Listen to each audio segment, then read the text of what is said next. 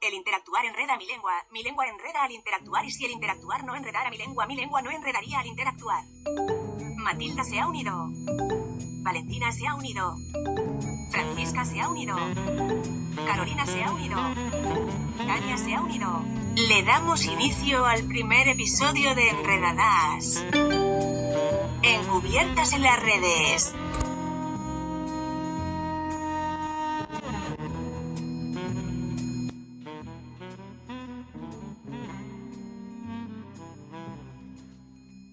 Redes sociales son un conjunto de plataformas digitales de interacción social entre sus diversos usuarios, cuyas formas de comunidad y relaciones se han masificado tanto recientemente que han dado pie al establecimiento de toda una cultura 2.0 que tendría lugar en línea. Estas plataformas virtuales permiten el envío de mensajes, la comunicación de tiempo real y la difusión de contenido de distintos modos, entre los usuarios que se encuentren conectados entre sí, es decir, que sean amigos o seguidores. Posibilitan comunicarse con amigos, familiares y cualquier usuario de la red sin importar la distancia geográfica. La aparición masiva de las redes sociales ha supuesto cierto revuelo entre las sociedades industrializadas, dado que al no estar reguladas de ninguna forma, se prestan para la desinformación, la apropiación de datos personales o para otras formas de intimidad que exigen nuevas maneras de educación ciudadana y cibernética. Las redes sociales funcionan en tiempo real. La información, los videos, las imágenes y las opiniones que se comparten en las plataformas suelen hacerse públicas y pueden ser conocidas por cualquier usuario en casi cualquier parte del mundo. Las redes permiten compartir archivos de manera instantánea y sencilla, documentos, música, fotografías, videos. Es por esto mismo que han sido juzgadas por las personas en general. Sin embargo, de igual forma son utilizadas. Grandes empresas y detrás de ellas personas millonarias con mentes sorprendentes. Pero ¿con qué propósito realizar una app? ¿Con qué propósito crear una nueva red social o un nuevo mecanismo de interacción? ¿Qué hay detrás de toda la comunicación o entretención? Estamos siendo monitoreados en todo momento, absortos en la realidad en la que vivimos o tal vez solo es una teoría conspirativa creada desde la paranoia de las personas. ¿Por qué estas mentes, empresas, nos conocen? ¿Saben cuánto tiempo pasamos en nuestros teléfonos? ¿Cuánto tiempo miramos una publicación? ¿Qué días estamos más activos? ¿Qué queremos ver hoy, mañana? ¿Saben cuándo nos encontramos tristes, felices, molestos, enamorados incluso? Estas preguntas que nosotras decidimos ignorar u omitir. Simplemente somos letras, números, guiones, navegando en las redes, buscando conectarnos con algo, sin saber qué, intentando generar un vínculo, pero ¿con quién? Sabemos que habrá algún momento que nos responderemos esto, pero ¿cuándo? Hemos pasado más tiempo en nuestros hogares, compartiendo con nuestros padres, madres, hermanos o hermanas, según el caso. Y a pesar de encontrarnos en casa en esta instancia de cuarentena, nos hemos desconectado con nuestras familias. No conectamos como conectamos con nuestros seguidores. No les dedicamos la atención que merecen o sencillamente nos encontramos juntos bajo un techo, pero no compartimos. El juntarnos con amigos mediante una reunión por videollamada, simulando un cine, una fiesta de cumpleaños, alguna festividad, aprovechar cualquier instancia para compartir con esos mismos amigos con los cuales se coordinó esa salida al parque, que esperas con tantas ansias para llevarla a cabo, siguen conectados, al igual que tú, buscando un momento de paz, de descanso, pero no se da.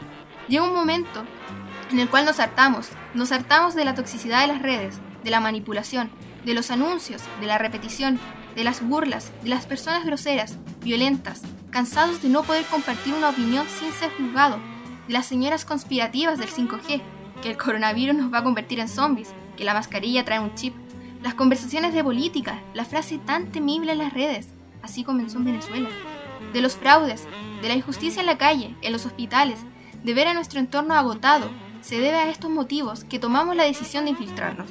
Bueno, en realidad ya nos encontrábamos, pero nos infiltramos sabiendo cómo jugar, estudiando las redes, comenzando a cuestionar nuestro comportamiento y el de las personas, analizar qué está bien o qué se encuentra mal, si lo malo es bueno o tal vez lo bueno puede llegar a ser malo, si realmente hay actividades buenas o malas, cómo debe ser el correcto actuar en las redes, subir cierta imagen, qué filtro ocupar, qué se debe publicar, qué se debe cumplir, las cadenas, si voto por accidente en una encuesta, ¿debo pedir perdón? ¿Debo hacerme el loco? Es por esto y mucho más que damos inicio e incitamos a que nos acompañen a cuestionarnos cómo nos afectan las redes sociales, cómo mejorar tal vez la interacción entre las personas. Damos paso a la siguiente sección.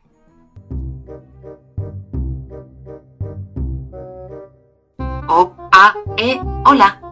Soy la voz que les ayudará a entender cómo está dividido este enredo, junto a mi compañero es un poco serio y da miedo, pero es amigable. Inicio de sección.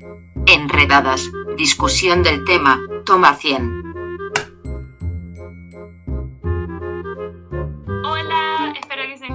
Muy bien. Bienvenidos, bienvenidas, bienvenides al capítulo de hoy. ¿Cómo están chiquillas? Bien. Bien, ¿cómo están ustedes? Chata de la vida.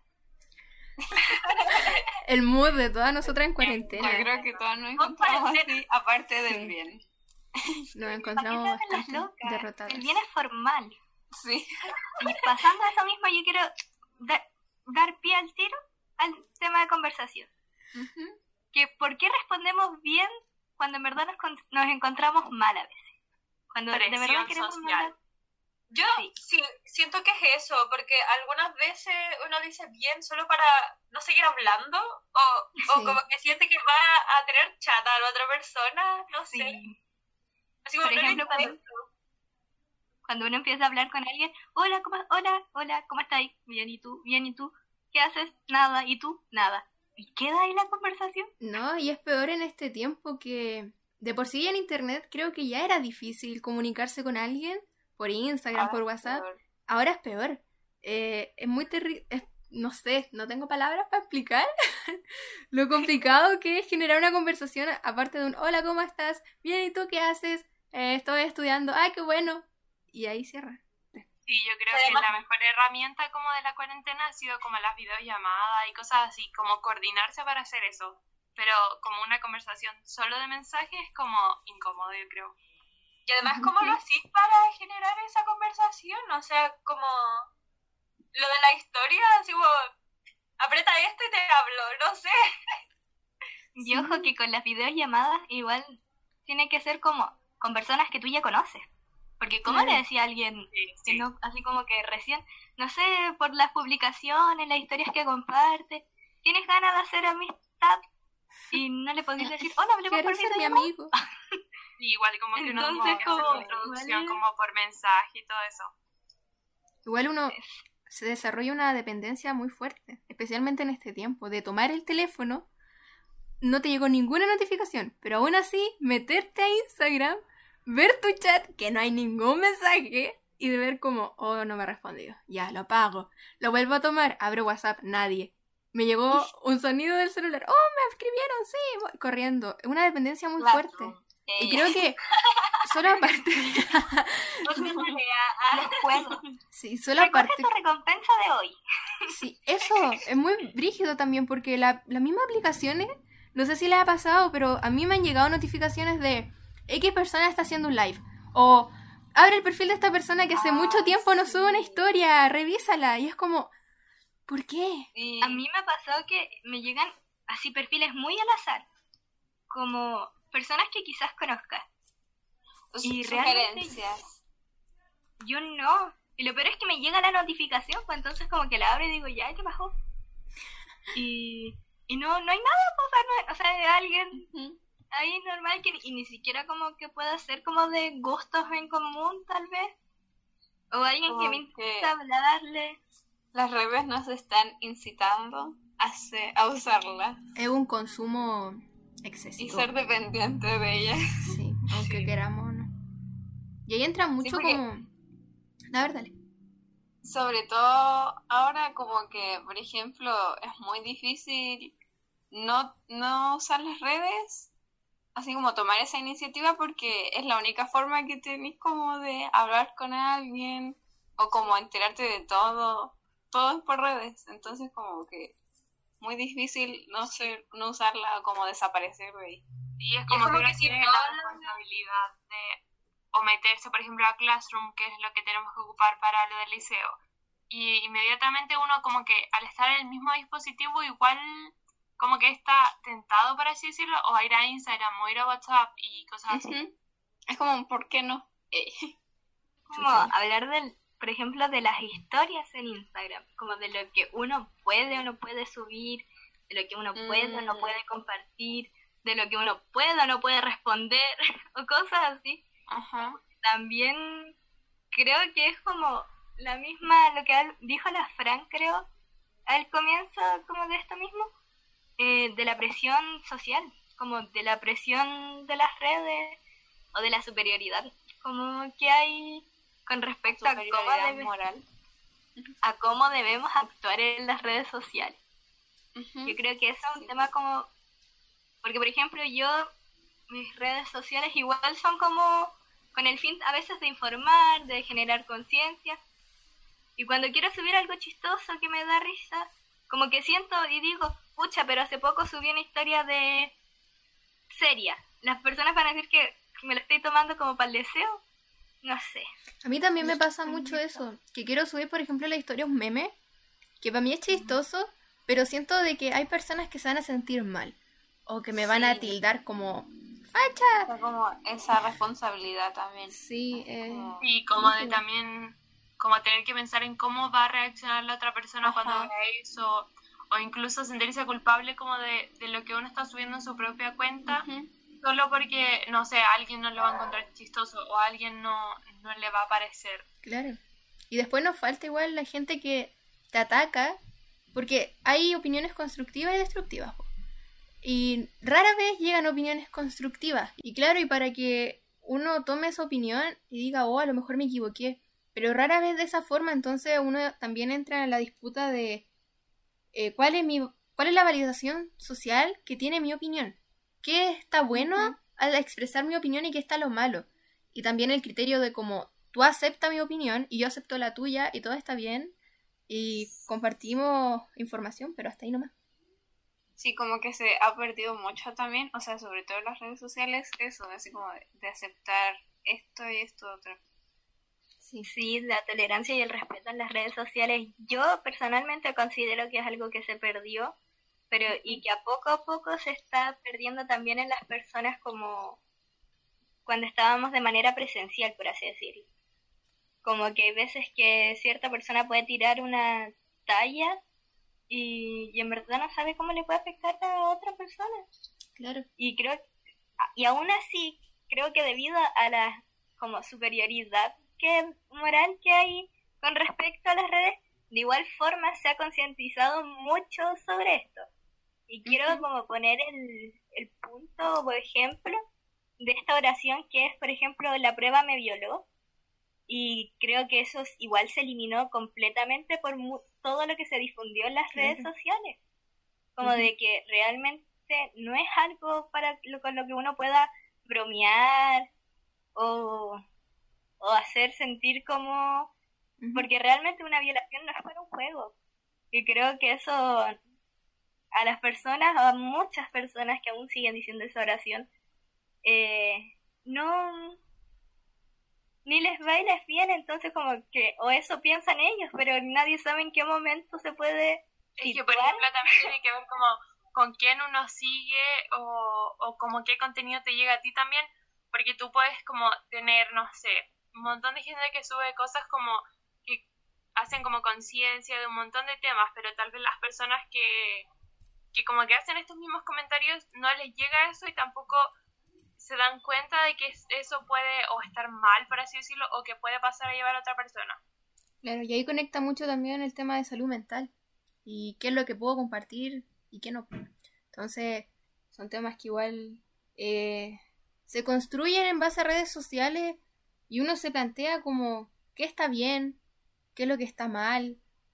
Eh, ¿Somos nosotras las personas que hacen este ambiente tóxico? Porque no se creó con ese fin. La verdad, siempre el fin de las redes sociales de un, de un primer criterio eh, ha sido comunicar la gente diferentes puntos, distancias y crear un ambiente en el cual te podéis sentir acompañado, ¿cachai? Pero tiene consecuencias que ellos no se imaginaban. Entonces, también entra uno en el criterio de como quién se hace cargo. ¿Me hago cargo yo de lo que yo dije o se hace cargo la red social en sí? Sí, por ejemplo, a mí me pasó un tiempo que conversaba con un chico en el que él me decía que el Instagram les, le borraba historias en las que aparecía desnudo o cosas así. Entonces, como hay uno también se pregunta, ¿quién debe hacerse responsable? Tal podemos responsabilizar a la red social como lo hizo Instagram en este caso, a la persona. ¿Qué necesidad hay de compartir tu cuerpo? Si es tu cuerpo, sin embargo, tú no sabes cómo le puede afectar a alguien. Tal vez ver un, un hombre desnudo sin que uno lo quiera. También podemos responsabilizar lo que es, responsabilizar lo que es la educación, por ejemplo. Eh, de qué manera, cómo, cómo se da la sexualidad, tal vez, el, cómo se da el, ¿cómo decirlo? Es como la madurez que uno va teniendo y como la relación que tiene también en cómo exponerse en las redes sociales. o cómo interactuamos con todas las personas, porque por ejemplo, ya una red social puede subir lo que quiera, muy, muy libre, pero entonces como, por ejemplo, ya, yo puedo subir una foto a Instagram, no sé, en calzones. Y personas me van a decir, oh, qué bien, empoderada, bla, bla, bla. Pero si yo salgo en calzones a la calle, no... No, claro. claro está eso, ya está eso como también así como de la de la así como la explotación de las redes sociales que todo eso como del empoderamiento se da mucho en las redes sociales pero yo creo que también se debería dar como en, como en persona que sería como mucho más, como un avance yo creo en la sociedad, porque podría como impactar más. Claro, engloba, este tema creo que engloba mucha área, hablando de lo, de lo social, y no se puede llegar como a un fin.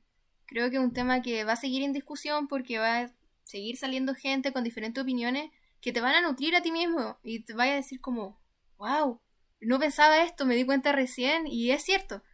Entonces, es lo que nos pasó, por ejemplo, en el caso del documental que vimos, que no sé si no lo, nombramos al principio del inicio del programa, pero se llama El Dilema de las Redes Sociales, está en Netflix y creo que también está en Internet, para que le echen un ojo, porque realmente este documental eh, te abre la perspectiva del el mundo de las redes sociales de una forma en la que nosotros no la veíamos y no nos dábamos cuenta, pero que nos mostraban diariamente.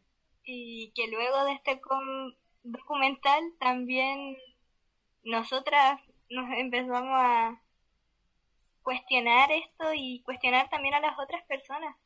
Y por eso mismo creo que sería bueno que las personas que nos estén escuchando en este momento eh, puedan, tengan la oportunidad de verlo y luego comentarnos cómo les fue seguimos como con la siguiente sección que también va a estar muy, va a ser también muy informativa, así que esperamos que puedan seguir escuchando. Sí, va a ser muy interesante y recuerden que estamos investigando este tema, así que seguimos encubridas y en nuestro tema principal. estamos infiltradas, pero no le digan a nadie.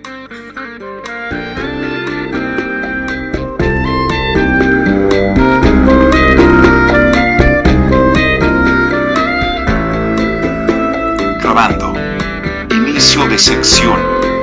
Entrevista. Damos la bienvenida a todos los oyentes. Testigo 00102. Preséntese. Hola, mi nombre es Francisco Veloz. Soy psicólogo clínico. que me especializo más en el área infantil y en la adolescencia. Bueno, eh, primero preguntarle si es que usted ha visto o ha considerado un incremento en la necesidad de cuidado emocional en pandemia? Sí, desde la pandemia, eh, pensándolo como en el contexto en el que estamos ahora, eh, ha sido súper demandante para nosotros, como los psicólogos, ha sido súper demandante eh, porque ha habido mucha demanda. A ver, cuando empezó todo esto, pensemos que nosotros somos seres sociales, entonces el estar encerrados como... Eh, eh, toda tu rutina es como de incluso hasta el trayecto ya se perdió, como el, el poder sentir la brisa, etcétera. A las personas eso le empezó a afectar. O sea, ya una semana, dos semanas las personas estaban como un poquito como ya, entiendo esto, ¿cachai? Como, sí, ya soportable en algún grado, pero ya llevamos... Incluso como vacaciones a veces. Exacto, y se genera ese efecto, pues se generó ese efecto de vacaciones que, que yo creo que es como donde comienza también la demanda hacia nosotros, Porque comienza ese efecto de vacaciones cuando ya perdiste toda tu rutina, cuando ya llega a un punto en que tú decís como, ¿qué hago ahora? ¿Qué hago hoy día? Sí, a pesar de que tengo clase, a pesar de que tengo como miles de actividades, por ejemplo.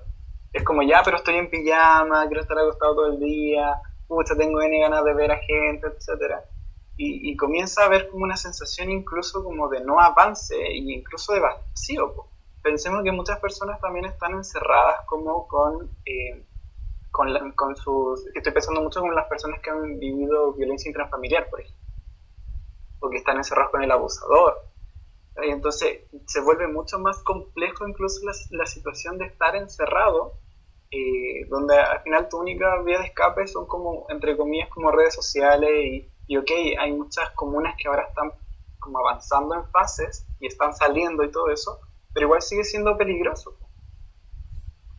Claro, sigue siendo muy peligroso como ir y sentarse en una plaza y que comer algo no se puede, por ejemplo, nada, ni sacarse una foto tal vez como para recordar el momento como de sonrisa tal vez, ni siquiera eso, entonces como fotos con con mascarilla y conversamos y tenemos que conversar gritando porque con la mascarilla también se baja, entonces al final tampoco hay una privacidad porque si uno le quiere como tal vez contar como un secreto uno igual susurra aunque esté en un lugar abierto, pero uno al final igual susurra y las personas como que cuando pasan igual escuchan o nosotros nos hacemos como la mente de que alguien nos está escuchando. Yo creo que igual es como claro que iba, se iba a notar un incremento en la necesidad de, de apoyo psicológico, creo. Sí, completamente. Por ejemplo, yo llevo muchos procesos en donde la demanda ha sido como un acompáñame en, todo esto que está pasando. Que ya no solamente es el encierro, también es como este miedo a contagiarme.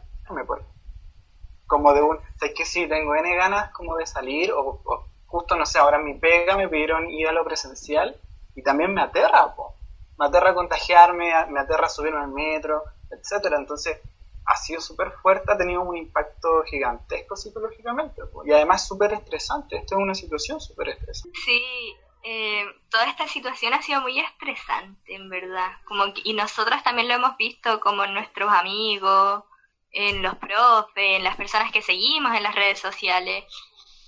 Y, y era algo que se podía ver venir, por así decirlo. Bueno, pasando a la siguiente pregunta, cómo influyen las redes sociales en la condición mental de las personas. Como si esto realmente son las redes sociales los que no tienen mal y es producto de la pandemia y de este como aumento en el uso de las redes sociales o esto viene de antes como del colegio, tal vez del estrés del colegio, se ha intensificado tal vez como con el ver nuestros colegios tal vez en aplicaciones, en clases, ver que nos llegan notificaciones todo el día del liceo, cosas. Que ha sido como, como una mezcla de cosas, yo creo. Eh, porque, a ver, pensémoslo como en un contexto no de pandemia, eh, las redes sociales al final estaban siendo como un espacio eh, de diversión, de contactarme con el otro, etcétera.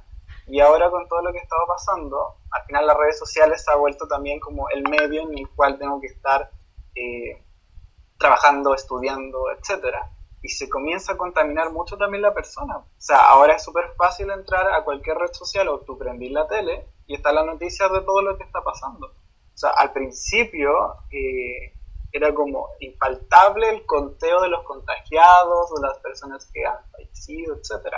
Hoy en día como que eso se ha disminuido, eh, pero para la persona ver eso ya le generaba como un impacto súper fuerte. Y en redes sociales eso se magnifica completamente sea, pensemos en las personas que seguimos.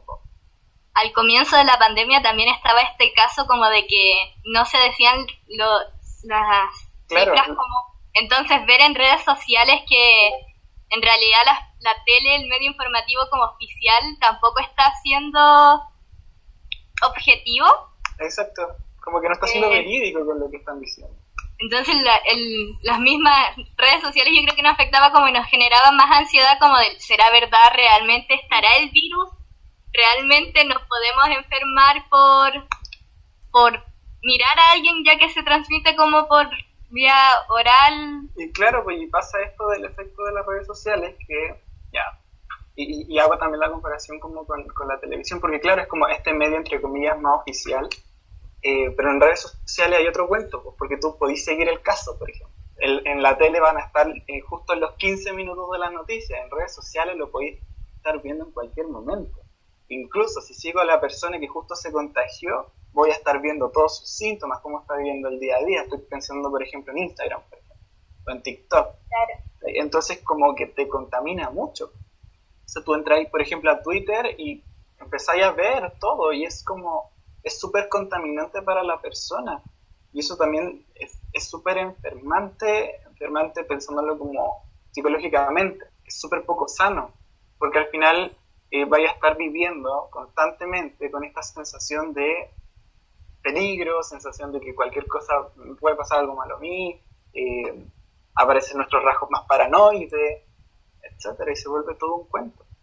Entonces, eh, y pensando que al principio las redes sociales estaban siendo como el aporte, como esto de, ya, sí, no nos estamos juntando eh, físicamente, pero sí nos estamos juntando virtualmente, pero insisto, cuando empezamos con esto como eh, teletrabajo, clases virtuales, telemedicina, todo eso, ya como el, el contactarme o el mirar a mi amigo por una red social ya es agotador y se vuelve súper agotante.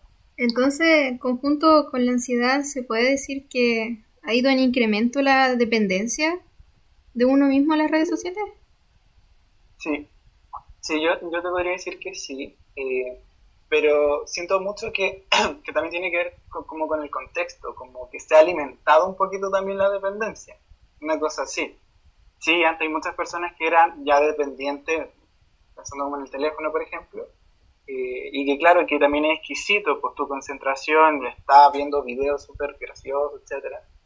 Pero ahora con lo que está ocurriendo, con, con esto de, de, no sé, pues tenéis que conectarte a tal clase, tenéis que hacer esto, tenéis que estar pendiente del teléfono.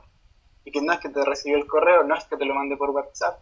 Entonces, como que ya la dependencia es como si no eres dependiente, oye, prácticamente te voy a echar todos los ramos, prácticamente como te van a despedir, etcétera si hay como algún consejo o actividad que se pueda hacer como tarea que se pueda dar a las personas para que dejen la idea que tienen respecto a las redes sociales. Como que si bien es algo malo, tal vez, si es que ellos consideran que le está haciendo mal, eh, dejarlo como algo distractor y que no, si es que yo quiero o no quiero seguir a alguien, soy libre de hacerlo, sin embargo, las personas igual se dan la vuelta de, ay, no, le voy a, le voy a hacer sentir mal si es que hago esto. Es que ahí creo que abarca mucho en el sentido de que eh, pensemos como en las generaciones de ahora todo es mucho más virtual, entonces al final eh, como todo tu vínculo, todo lo social ya está a través de las redes sociales. Entonces, claro, pues genera como un poco esta sensación como de si desaparezco de las redes sociales puede que desaparezca incluso entre comillas de la vida. O si, no sé, X persona me bloqueó, X persona me sacó de su vida. Y se vive así muchas veces. Ahora, insisto, siento que tiene que ver mucho, eh, tanto como por las generaciones que estamos, como en la era que estamos, y también, insisto, como en, en el contexto actual. O sea, prácticamente si no fuera redes sociales, hoy en día como que sentimos que prácticamente no existimos o que no somos parte de la sociedad. Eh, pensando como en esas personas que comienzan a sentir que, ¿sabes qué? Estoy súper obsesionado con esto, como creo que algo me pasa con esto. Eh, antes como de pensar como en tips o como hace esto, hace esto otro, yo invitaría a preguntar como qué utilidad tiene para mí esa red social, qué utilidad para mí tiene el tener una cuenta abierta, por ejemplo porque algo me está pasando con eso que lo estoy necesitando y que no está haciendo como por un tema de costumbre, sino que algo despierta en mí que necesito esa red social o que necesito, no sé, tener mil seguidores o que necesito como interactuar con un montón de personas. Y probarnos socialmente tal vez. Probablemente, probablemente. Por eso que te comentaba, es como prácticamente ahora las redes sociales es nuestra, entre comillas, como vida real, entre comillas, por Sí. Bueno, ya finalizando con esta sección, Eh, esperamos que haya sido de su agrado compartir con nosotras, que le haya formado tal vez cuestionamiento el, el tema y que lo haya disfrutado. Y que las personas que nos escuchen también puedan tal vez cuestionarse qué estamos haciendo con las redes sociales y por qué a veces sentimos que son tan tóxicas. Y que si no fuera porque nos están porque nos están impactando yo creo que es el mismo por qué estamos hablando de esto ahora. Entonces eso invitarlos a que a que nos cuestionemos las redes sociales y cómo nos desarrollamos y ya terminamos como con la sección de entrevistas y pasamos a la siguiente Muchas gracias por su declaración y colaboración. Testigo 001002 se retira. Fin de grabación. Pasamos a la siguiente sección.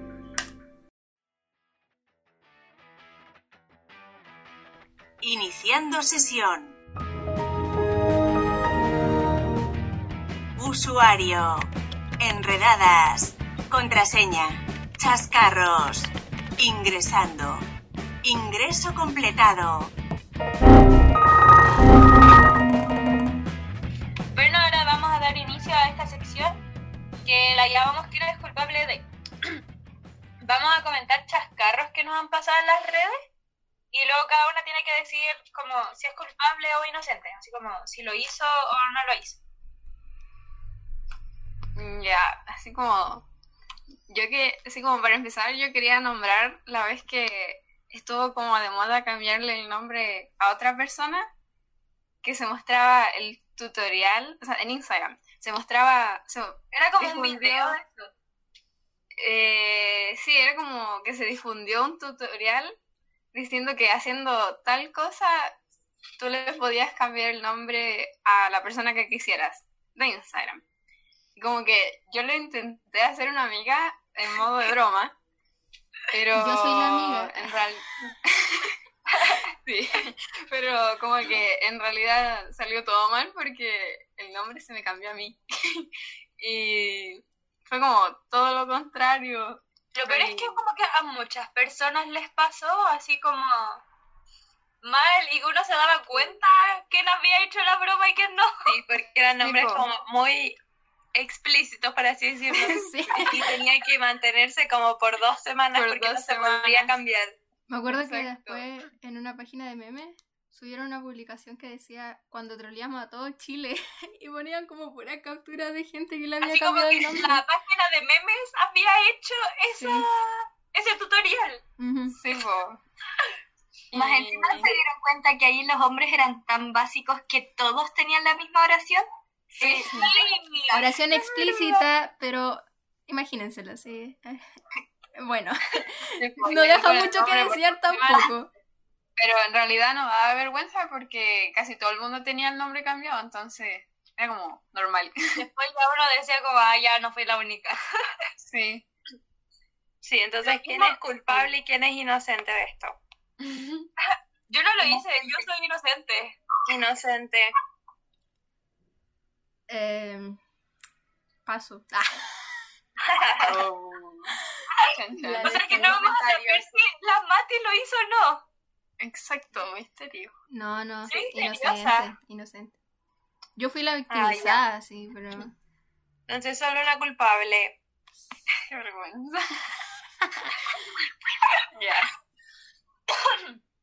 Ya. Lo mismo también cuando caímos en la ignorancia de la tecnología. O sea, no sé si a ustedes les pasó que no, no sabían jugar el famoso Among Us. Me pasó. A mí yo no sabía nada, yo no sabía eso de, de los continentes ni nada de eso. Y todo el mundo lo sabía. sí, Sí, yo creo que fue que mucha gente empezó como a ocuparlo y yo veía que lo ocupaban, pero como que nunca empecé. Y Mm. cuando llegó el momento de ocuparlo, fue como muy forzado y hice el ridículo, claramente. Sí, y todo el mundo decía como, ay, pero si es tan fácil, así como, ay, no, métete aquí, el código es no sé qué. Y yo así Sí, como, muy... ¿Qué sí, código? esas cosas yo como que...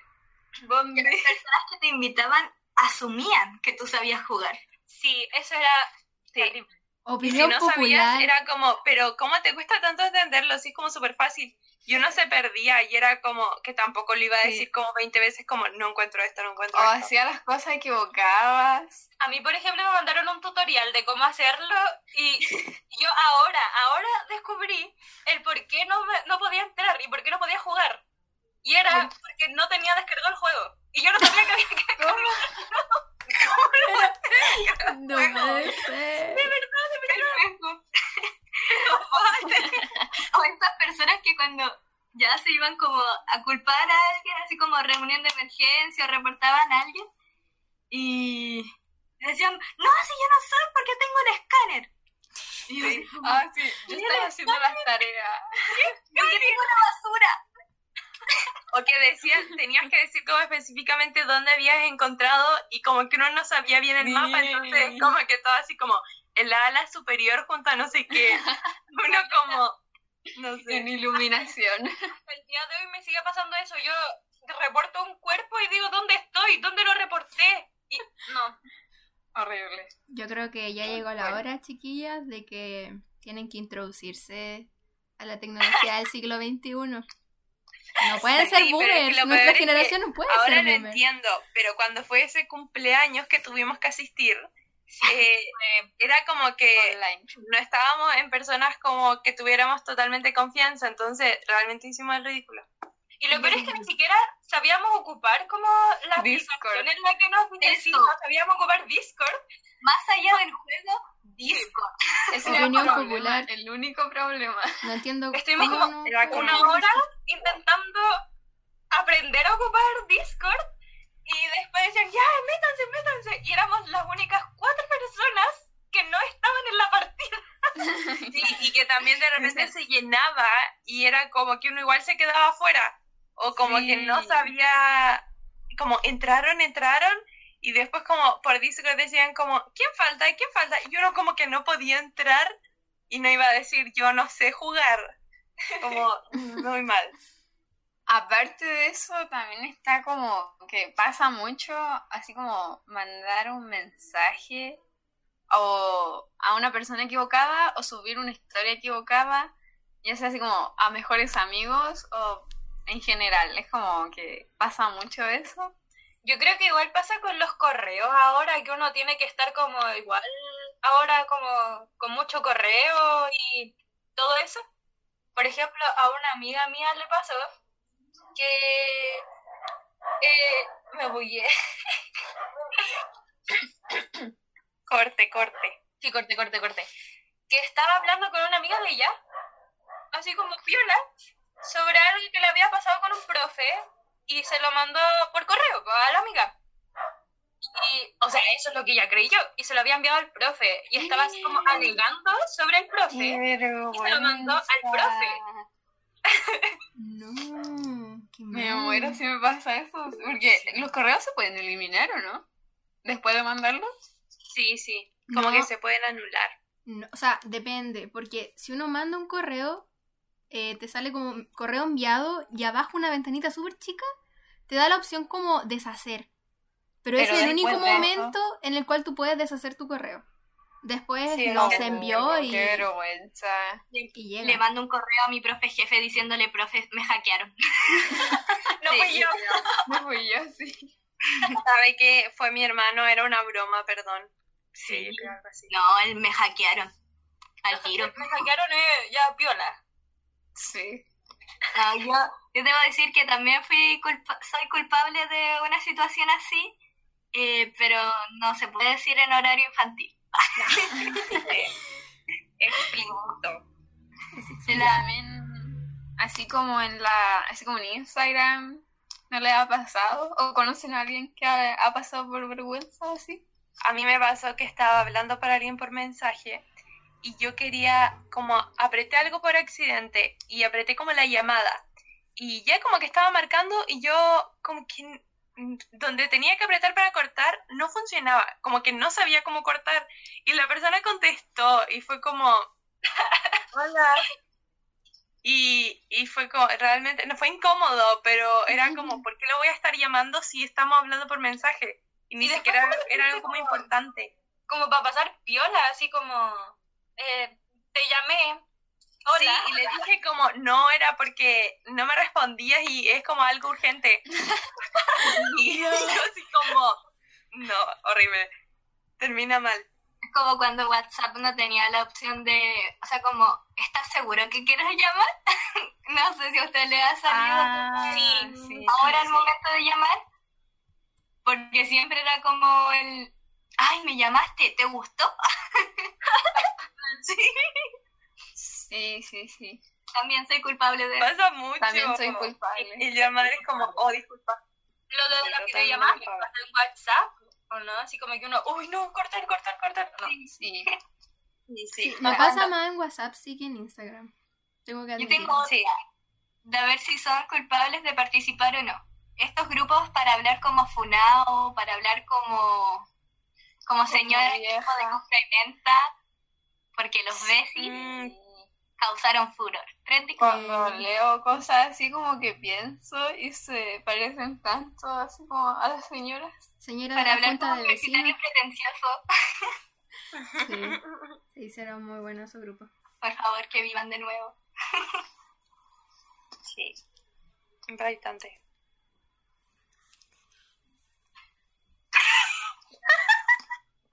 Oigan, hay que cerrar. Y vamos, cumplimos los, cumplimos los 10 minutos.